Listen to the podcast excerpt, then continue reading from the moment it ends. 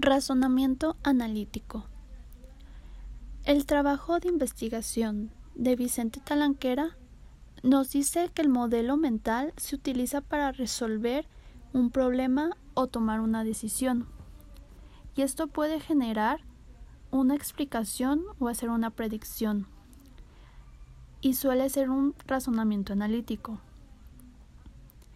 Tiende a estar más en el lado consciente y esto provoca que seamos conscientes de que tenemos cierto conocimiento que podemos utilizar y se llama conocimiento previo. La teoría del proceso dual es la idea de que la mente humana tiene dos maneras de procesar información, y estos dos tipos son el pensamiento heurístico y el pensamiento analítico, que funcionan de manera paralela. El pensamiento analítico es consciente y controlado. Toma esfuerzo y lo utilizamos en los conocimientos y pensamientos. De igual manera es más lento el razonamiento analítico.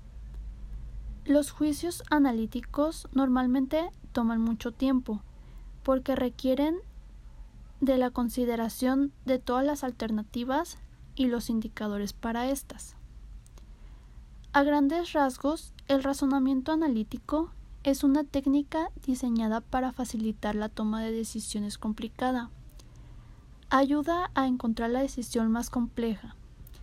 Algunas actividades que los niños pueden hacer para el proceso del pensamiento analítico son recurrir a un gran número de juegos sumamente divertidos y sencillos que les ayudarán a desarrollar estabilidad del razonamiento analítico.